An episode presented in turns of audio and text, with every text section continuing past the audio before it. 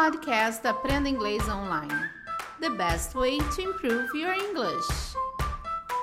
Hello, guys! Welcome! Bem-vindos! Eu sou a Teacher K.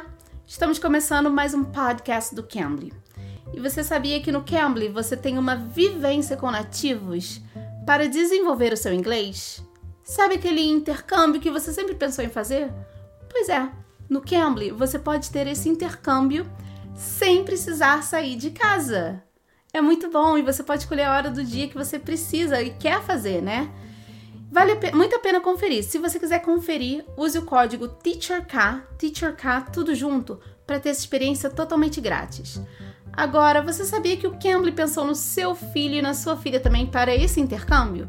É, no Cambly Kids. Cambly Kids é voltado totalmente para crianças. E no Cambly Kids você pode ter uma aula experimental um precinho bem especial. Vale muito a pena conferir. E o nosso episódio de hoje vai ser sobre funny idioms, algumas expressões idiomáticas engraçadas. Vamos ouvir?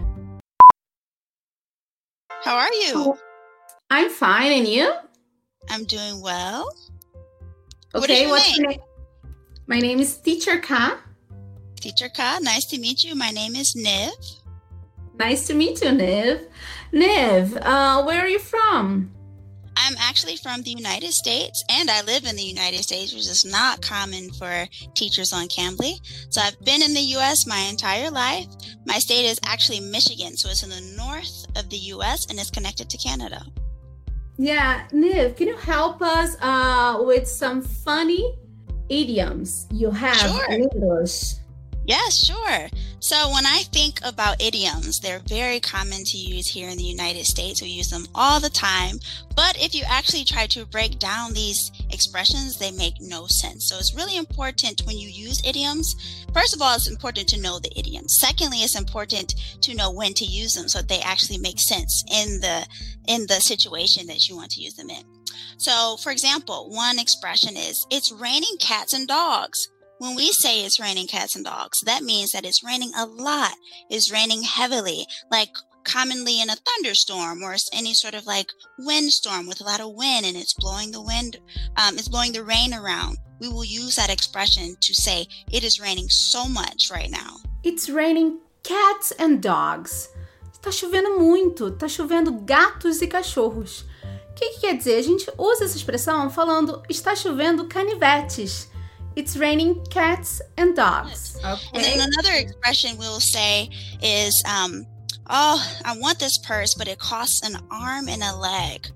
And that sounds really strange, right? It costs an arm and a leg, like you're going to give your, your arms and legs to people. But no, in this case, it actually means that when I say it costs an arm and a leg, that means something is very expensive. That it, it costs so much that it's not even worth money. It's worth my body parts, you know, something that's so precious to you. It's so expensive that it costs your body parts to pay for it. To cost an arm and a leg. Custar um braço e uma perna. Custa tão caro, mas tão caro que chega a custar um pedaço, né? Uma parte do seu corpo. É uma coisa muito cara, então a gente usa to cost an arm and a leg quando uma coisa é muito cara, too expensive. Muito dinheiro, então os olhos da cara. A gente usa essa expressão, os olhos da cara. To cost an arm and a leg. So those are two really common ones. I can keep going. Also, um, if we use the expression, for example, um, mm, if someone asks me, Will you ever be a billionaire? I might say, Oh, when pigs fly. And in that expression, the it- makes no sense, you know, because pigs don't fly. But if you think about it, the expression, the idiom might make sense because pigs will never fly. They're, they weren't meant to fly.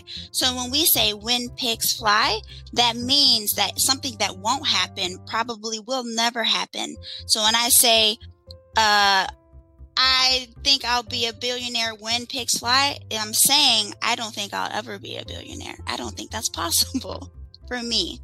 When pigs fly. Quando os porcos voarem, os porcos voam? Não. É uma coisa bem difícil de acontecer ou improvável, né? Então a gente usa esse idioma para dizer que é uma coisa impossível, improvável de acontecer. When pigs fly. mais ou menos assim, no dia de São Nunca. Um, if someone says, uh, you know, I would like if I come to one of my classes and I'm talking to one of my students, and this actually happened before. This happened maybe two months ago. I got really sick, and I said to one of my students, "Oh, I have a frog in my throat." Ugh. And in that case, when you say I have a frog in my throat, it means normally the person is sick or they just woke up or maybe they were at a sports game and they were yelling so much that they lost their voice and now their voice doesn't sound the same. So when you say I have a frog in my throat, that means something is wrong with my voice. I'm having a hard time talking or speaking. I don't sound like I normally do. Quando você tem a frog in your throat, quando você tem um sapo na garganta, quer dizer que você mal pode falar, você tem um problema na garganta porque ela tá seca, ou porque você gritou muito, ou porque você estava resfriada, ou porque você falou muito alto, algum problema que você tá aqui na garganta, você não consegue falar, você tá com aquela coisa seca, querendo tossir, então você usa essa expressão: I have a frog in my throat. Don't put your eggs all in one basket. That is something we will often say in the US. Uh, if someone says don't put your eggs all in one basket, that means don't put all of your time and interest and investment in one thing. Spread them out. Put put your time and interest over over in this area. Put some over in this area. You know, spread out your time and investment because if one of those things doesn't go right, then you have another option. You've spent your time. You've placed your time in other places. Um, your time, your money. That's a really big one too. Like, don't put your eggs all in one basket. Don't put all your money in one place because that can go wrong, um, especially when you're talking about like stocks and bonds and things like that. Uh, so we'll say, don't put your eggs in one basket. Be careful when you make your plans not to put them all in one place. Don't put all your eggs in one basket. Não coloque todos os seus ovos em uma cesta. O que quer dizer isso? Não aposte todas suas fichas em um lugar só. Não coloque seus esforços todos em um lugar só.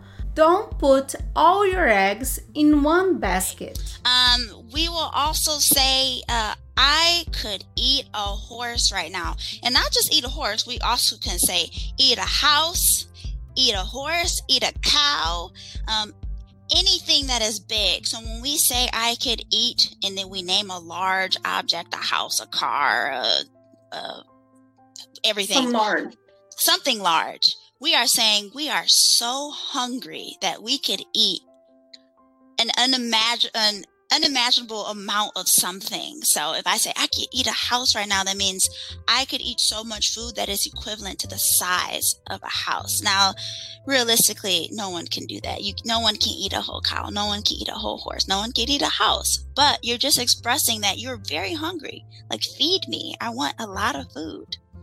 That's how we use that. Sabe quando você tá com muita fome? You could eat a horse.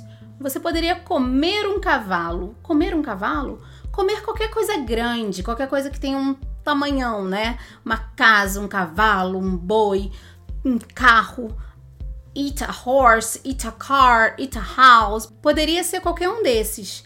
Eat alguma coisa grande. Então quer dizer assim, eu comeria um boi, né? I could eat a horse. I smell a rat.